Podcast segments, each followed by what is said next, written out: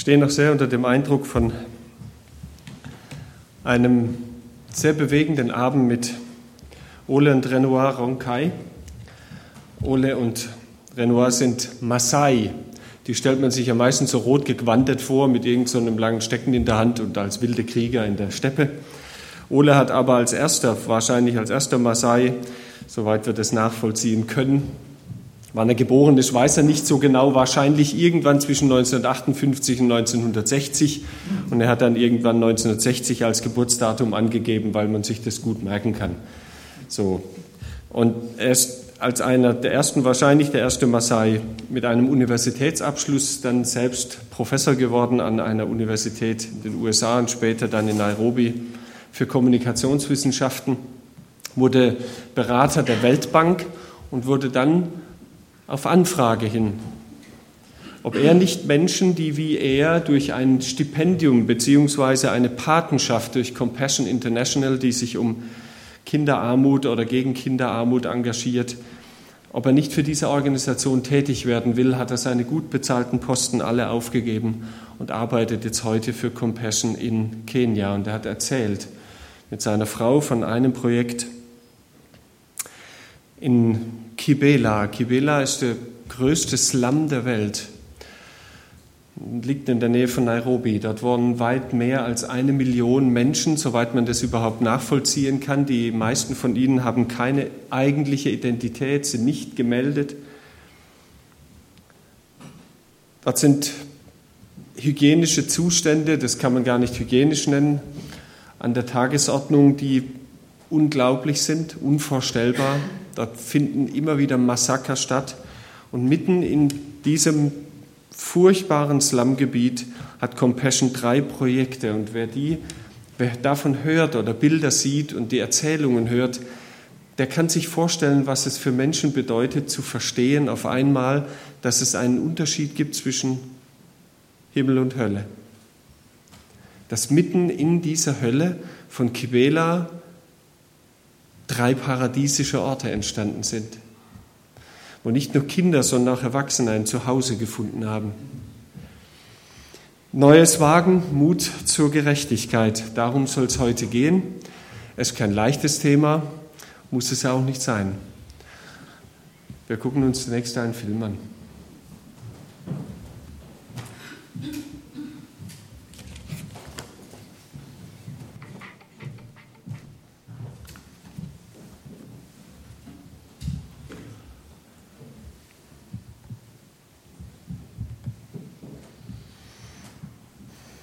Lukas 4.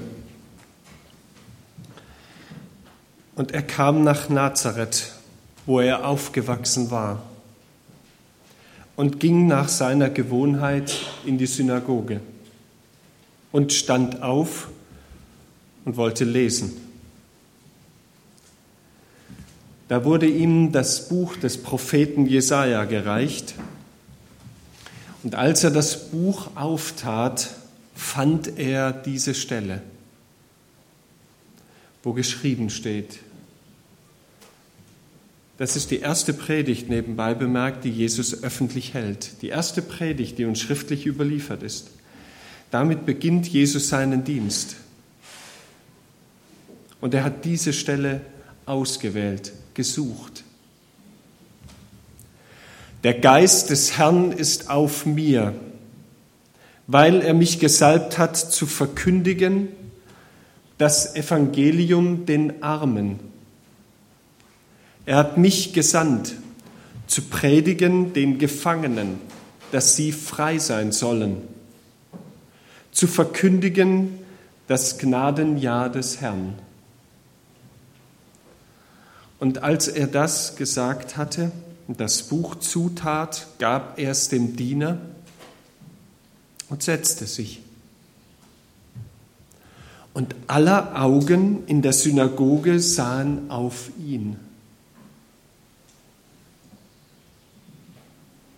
Da fing er an, zu ihnen zu reden und sprach, heute, jetzt ist dieses Wort der Schrift erfüllt vor euren Ohren. Und sie gaben alle Zeugnis von ihm und wunderten sich, dass solche Worte der Gnade aus seinem Mund kamen und sprachen, ist das nicht Josefs Sohn? Und er sprach zu ihnen, ihr werdet mir freilich das Sprichwort sagen. Arzt, hilf dir selber. Denn wie große Dinge haben wir gehört, die in Kapernaum geschehen sind, tu so auch hier in deiner Vaterstadt. Er aber sprach, Wahrlich, ich sage euch, kein Prophet gilt etwas in seinem Vaterland. Aber wahrhaftig, ich sage euch, es waren viele Witwen in Israel zur Zeit des Elia, als der Himmel verschlossen war, drei Jahre und sechs Monate und eine große Hungersnot herrschte im ganzen Land. Und zu keiner von ihnen wurde Elia gesandt, als allein zu einer Witwe nach Sarepta im Gebiet von Sidon. Klammer auf, das ist im Ausland. Klammer zu. Und viele Aussätzige waren in Israel zur Zeit des Propheten Elia, Elisa, und keiner von ihnen wurde rein als allein Naaman aus Syrien.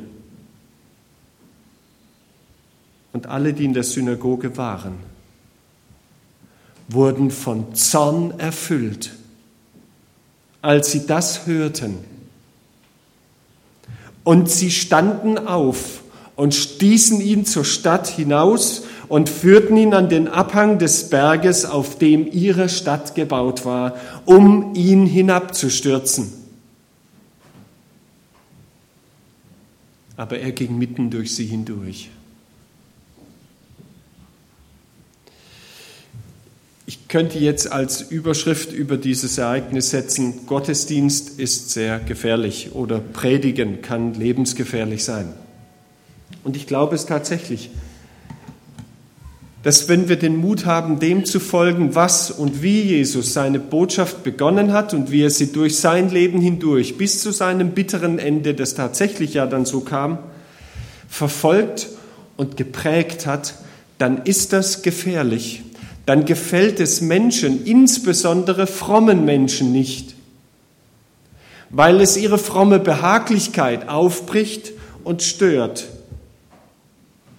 Aber der Reihe nach. Jesus ruft den Sabbat aller Sabbate aus. So beginnt er seine Tätigkeit. So beginnt er in der Öffentlichkeit zu wirken. Er sagt das große Gnadenjahr des Herrn an das große Gnadenjahr des Herrn. Alle 50 Jahre sollte es in Israel eigentlich gefeiert werden. Soweit wir wissen, ist es nie geschehen. Gott hat es zwar angeordnet, aber es ist nicht passiert. Alle ursprünglichen Verhältnisse sollten wiederhergestellt werden. Alle Schulden, die irgendjemand gemacht hatte, sollten erlassen werden. Es ging um soziale Gerechtigkeit und sozialen Ausgleich, das war Gottes Idee. Und nun sagt Jesus, jetzt, jetzt aber. Und nun ist der neue Exodus da. Jetzt kommt der, der Auszug aus Ägypten, wie er noch nie vollendet wurde. Die endgültige Befreiung aus dem Exil und die Wiederherstellung der gerechten Verhältnisse. Genau das ist das Nazareth-Manifest von Jesus.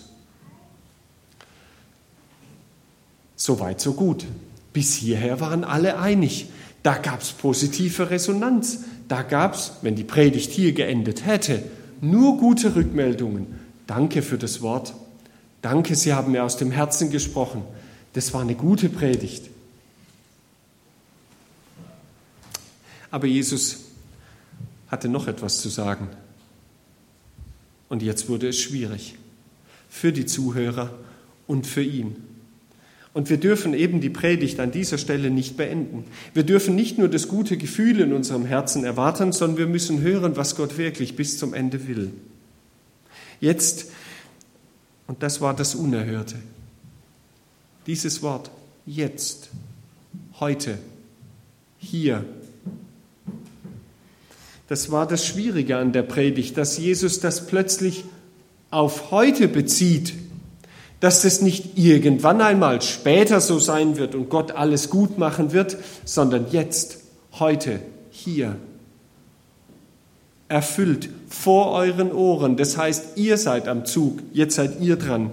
Und zugleich war diese Aussage und Predigt eine schallende Ohrfeige für alle Zuhörer.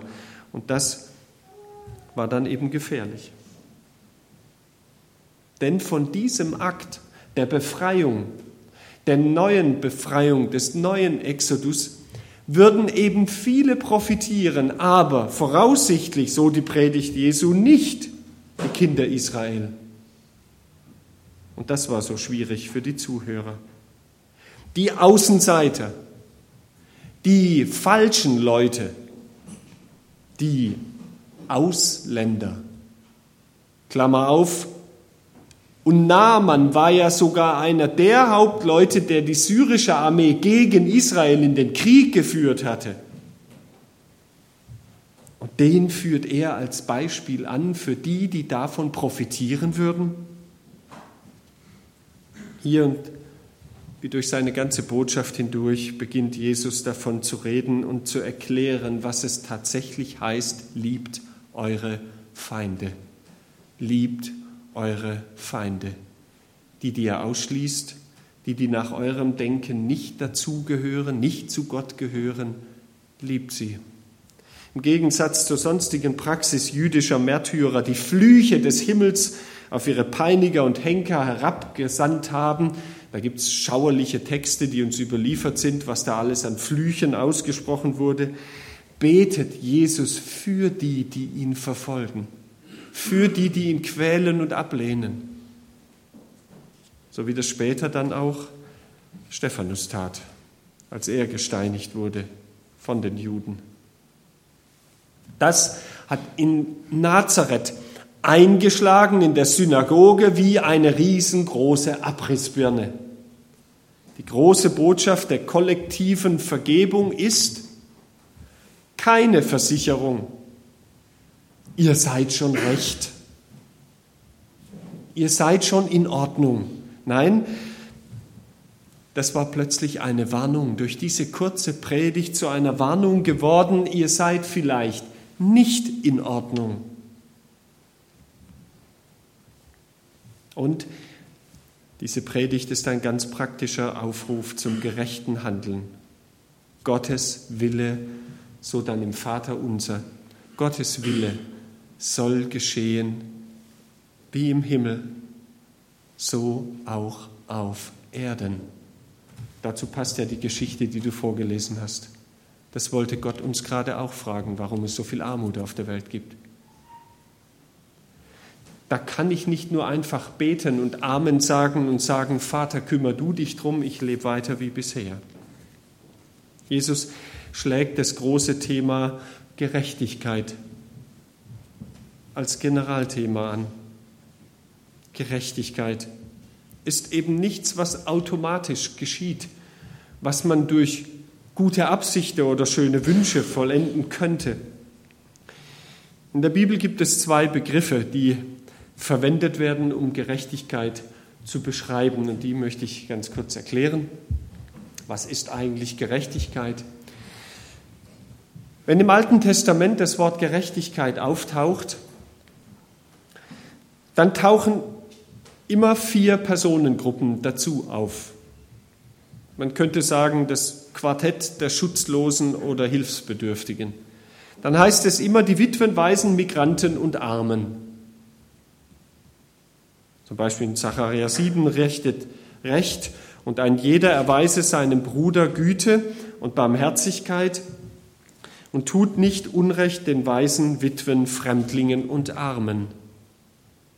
Und die tauchen immer wieder auf.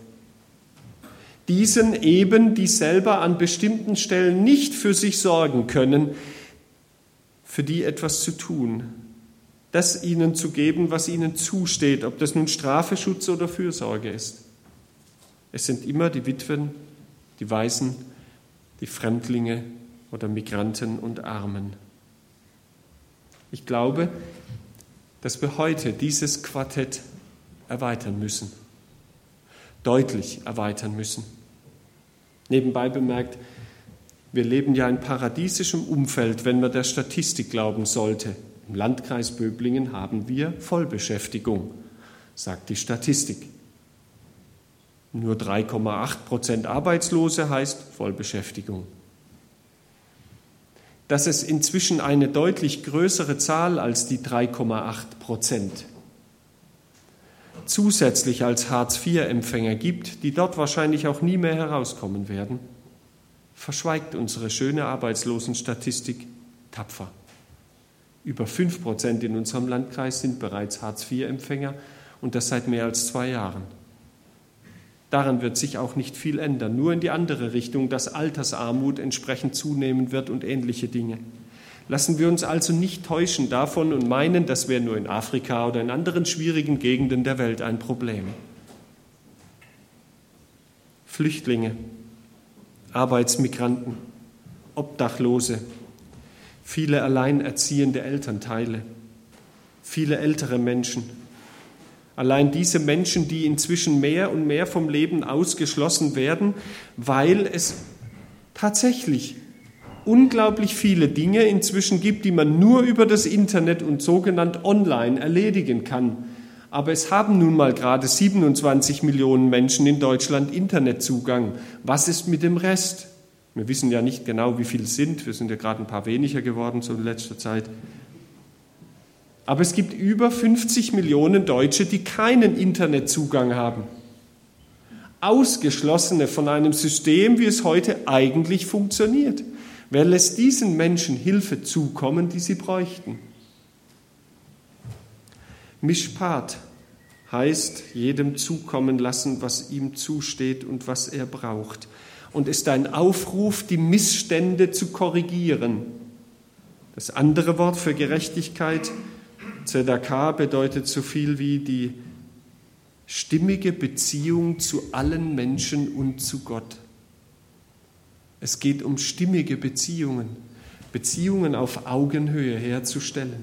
Eben nicht von Hilfsbedürftigen zu reden und ich bin der große, starke Hilfsgeber, sondern Menschen ihre Würde zurückzugeben und sie auf Augenhöhe als gleichberechtigt zu behandeln. Das ist das Wort Zedakah. Diese beiden Begriffe verwendet die Bibel, um Gerechtigkeit zu benennen. Der christliche Buchmarkt hat ja immer wieder neue Ideen und Freunde von mir und auch Micha-Initiative und Compassion haben zusammen dieses Buch herausgegeben. Nennt sich die Gerechtigkeitsbibel. Ist keine neue Übersetzung, ist einfach die Hoffnung für alle. Und Menschen haben mit einfach einem Stift einmal markiert, wie häufig denn das Stichwort Gerechtigkeit in der Bibel vorkommt. Und diese Bibelstellen sind jetzt dort markiert. Es ist schwierig, manchmal diese Bibel unmarkiert zu lesen. Über 3000 Stellen in der Bibel drehen sich um Gerechtigkeit, um Gottes Herzensanliegen. Rolf Zwick, Vorsitzender des Arbeitskreises Micha-Initiative, erklärt dazu, auch wenn es vielen Menschen vielleicht gar nicht bewusst ist, aber Armut und Gerechtigkeit sind zentrale Themen der Bibel mit über 3000 markierten Versen ist die Gerechtigkeitsbibel ein gutes Werkzeug für Gottesdienste, das persönliche Bibelstudium oder Diskussionen im Bibel- oder Hauskreis. Gerechtigkeit. Denn Gott ist ein Gott der Gerechtigkeit und Jesus hat nicht zu nicht unbewusst oder so nebenbei einmal mitten in die Bergpredigt hinein wie zwei Zentren einer großen Ellipse die zwei Brennpunkte einer solchen Ellipse, zwei Verse hineingesetzt, die zentral letztlich die Bergpredigt markieren. Matthäus 5, Vers 20 heißt es, wenn eure Gerechtigkeit nicht überfließend größer ist als die der Pharisäer und Schriftgelehrten, und in Matthäus 6, Vers 33, trachtet zuerst nach dem Reich Gottes und seiner Gerechtigkeit. Vom Hebräischen her bedeutet das so viel wie trachte zuerst nach dem Reich Gottes, das in seiner Gerechtigkeit besteht. Gerechtigkeit ist ein Herzensanliegen Gottes. Er leidet. Gott leidet. und ist zornig, wenn Frauen vergewaltigt, wenn Kinder misshandelt, wenn Menschen verkauft und versklavt werden. Doch ich, spricht der Herr, jetzt will ich eingreifen, denn die Armen werden unterdrückt und die Hilflosen seufzen, weil man ihnen hart zusetzt. Ich will sie befreien. So heißt es im Psalm 12, Vers 6. Doch ich, energisch, sagt Gott, ich will jetzt eingreifen. Aber wie macht das Gott? Wo tut er es denn? Und warum sehen wir immer noch so viel Unrecht auf dieser Welt, wie wir es vorhin auch eingeblendet gesehen haben? Und allein seit ich diese Predigt begonnen habe, sind 20 Frauen allein von vermeidbaren Folgen einer Schwangerschaft ums Leben gekommen. Und es sind weit über 1000 Kinder, seit die Predigt begonnen hat, an vermeidbarem Hunger gestorben. Eine unglaubliche Zahl. Lernt wieder Gutes zu tun. Sorgt für Recht und Gerechtigkeit. Tretet den Gewalttätern in den Weg und schafft den Waisen und Witwen Recht. So heißt es in Jesaja 1. Die Botschaft des Propheten Jesaja beginnt genau damit. Gott sagt, das ist euer Job, das ist eure Verantwortung, solange ihr eure Augen nicht verschließt. Ihr seid mein Arm in dieser Welt, um dem Unrecht entgegenzutreten und einen Unterschied zu machen. Ich möchte ein Buch sehr empfehlen von Gary Haugen. Gary Haugen hat eine Organisation gegründet, International Justice Mission. Und dieser Gary Haugen wurde auch mehrfach ausgezeichnet im letzten Jahr mit einer der höchsten Auszeichnungen der USA durch die US-Außenministerin Hillary Clinton. Er hat sich zum zentralen Aufgabenfeld ein schwieriges Feld genommen, nämlich den Menschenhandel. Menschenhandel weltweit. Es gibt trotz der offiziellen Abschaffung der Sklaverei in fast allen Ländern der Erde Menschenhandel. Das ist in 175 Ländern schon der, definitiv dokumentiert. Die Drehscheibe in Europa für den Menschenhandel ist Deutschland. 27 bis 30 Millionen, so inoffizielle Schätzungen, an Menschen leben heute als Sklaven davon allein eine Million in der Dominikanischen Republik. Das sind die, die unsere Ananas und Bananen pflücken. Mindestens so viele Menschen leben heute aktuell in Sklaverei, wie es in der 350-jährigen Geschichte der transatlantischen Sklavenhandels von Afrika aus jemals verschifft wurden.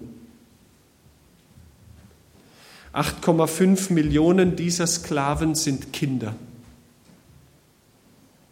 und 1,8 Millionen Frauen und Kinder werden jährlich wie ein Rohstoff als Sexsklaven weltweit verkauft, jährlich. Und wie gesagt, eine der Hauptdrehscheiben dafür in Europa ist Deutschland. Auf 90 Milliarden Euro Umsatz wird der Menschenhandel hochgerechnet. Braucht es noch mehr Zahlen? Bei uns sind es vor allem die Menschen aus Bulgarien und Rumänien, die gehandelt werden. Gary Haugen hat sich zur Aufgabe gemacht, mit International Justice Mission und seinen Mitarbeitern genau dort Mitteln hineinzugehen und unter Einsatz ihres Lebens als verdeckte Ermittler solche Dinge aufzudecken und dann auch rechtlich dagegen vorzugehen, ein Programm aufzulegen, das diese Sklaven befreit und dann auch ins Leben wieder eingliedert.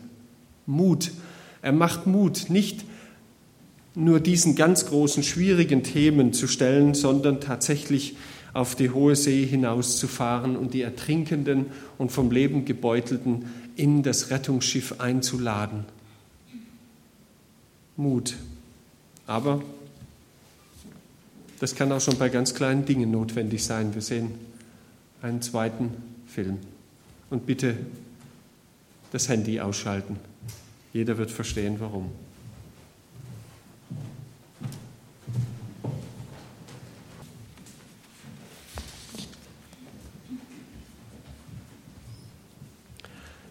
In jedem Handy ist Koltan. 80 Prozent davon kommt aus dem Kongo. Die Warlords und Rebellenführer finanzieren durch den Koltanhandel, der unter der Erde, das Koltan, das unter der Erde von vor allem Kindern, von Kindersklaven abgebaut wird, überirdisch den Krieg, mit dem sie später diese Kinder dann umbringen. Fünf Millionen Kinder und Jugendliche und Erwachsene sind inzwischen diesem Krieg zum Opfer gefallen. Und er funktioniert nur, weil wir davon billig profitieren. Mithelfen, das ist Mut zur Gerechtigkeit. Mithelfen, dass unter anderem eben Übeltäter vor Gericht gestellt werden. Es kann aber ganz praktisch einfach sein, dass wir Zeit haben, dass wir Zeit haben für ältere und hungrige Menschen, für Behinderte. Es gibt so viele Möglichkeiten. Seiten wie diejenigen hier im Internet oder eben dieses Buch oder auch in diesem Buch hier von Timothy Keller Muth, warum überhaupt Gerechtigkeit? Einer der bedeutendsten Theologieprofessoren der USA hat einmal knapp und kurz zusammengefasst A, was er theologisch sieht und B, was sie mit ihrer Gemeinde in Manhattan tun. Die International Justice Mission Deutschland ist der deutsche Zweig der internationalen Menschenrechtsorganisation von Gary Haugen. Man kann sich dort engagieren, etwas tun. Die 350 Haupt- und vielen tausend ehrenamtlichen Mitarbeiter mitzufinanzieren.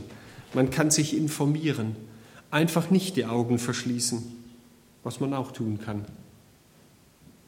Und man kann einfach innerlich oder äußerlich auch den oder diejenigen, die über solche Themen reden, an den Abhang der Stadt hinausführen und sie lieber loswerden wollen, weil es ja unangenehme Botschaften sind.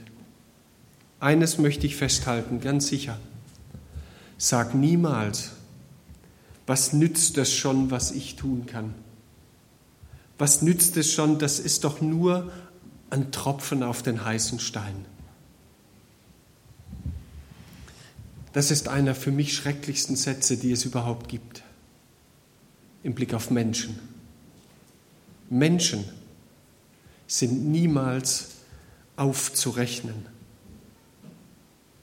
Und wenn ein Tropfen auf den heißen Stein ein Menschenleben rettet, dann ist es das doch wert. Elend kann man nicht addieren. William Wilberforce war ein überzeugter Mann. Im 18. Jahrhundert hat er als überzeugter Christ sich in das englische Parlament wählen lassen, unter anderem, um vor allem dafür zu kämpfen, dass der Sklavenhandel in England abgeschafft wird. Viele Jahre, Jahrzehnte hat er praktisch im Alleingang gekämpft und es schließlich erreicht, sein Ziel tatsächlich geschafft. Die Sklaverei wurde durch seine Initiative in Großbritannien abgeschafft. Ein Mann. Es könnte ja sein, dass du so einer oder eine bist. Amen. Lasst uns beten. Wir stehen dazu auf.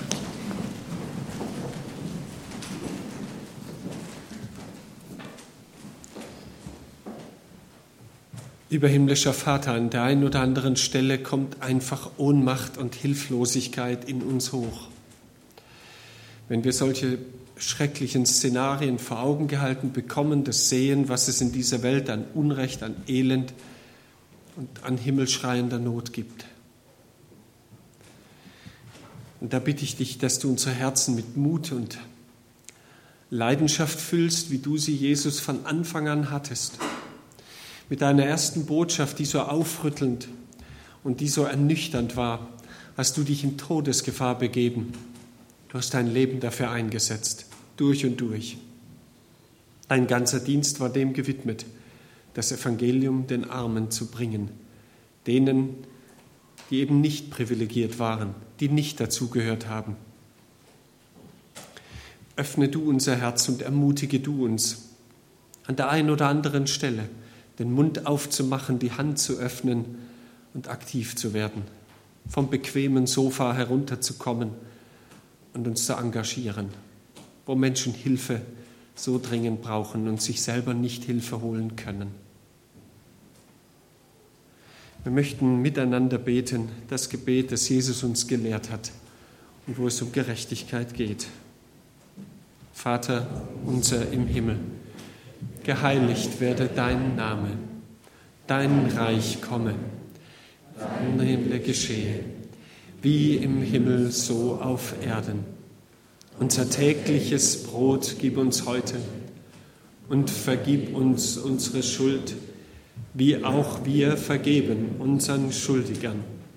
Und führe uns nicht in Versuchung, sondern erlöse uns von dem Bösen. Denn dein ist das Reich und die Kraft und die Herrlichkeit in Ewigkeit. Amen.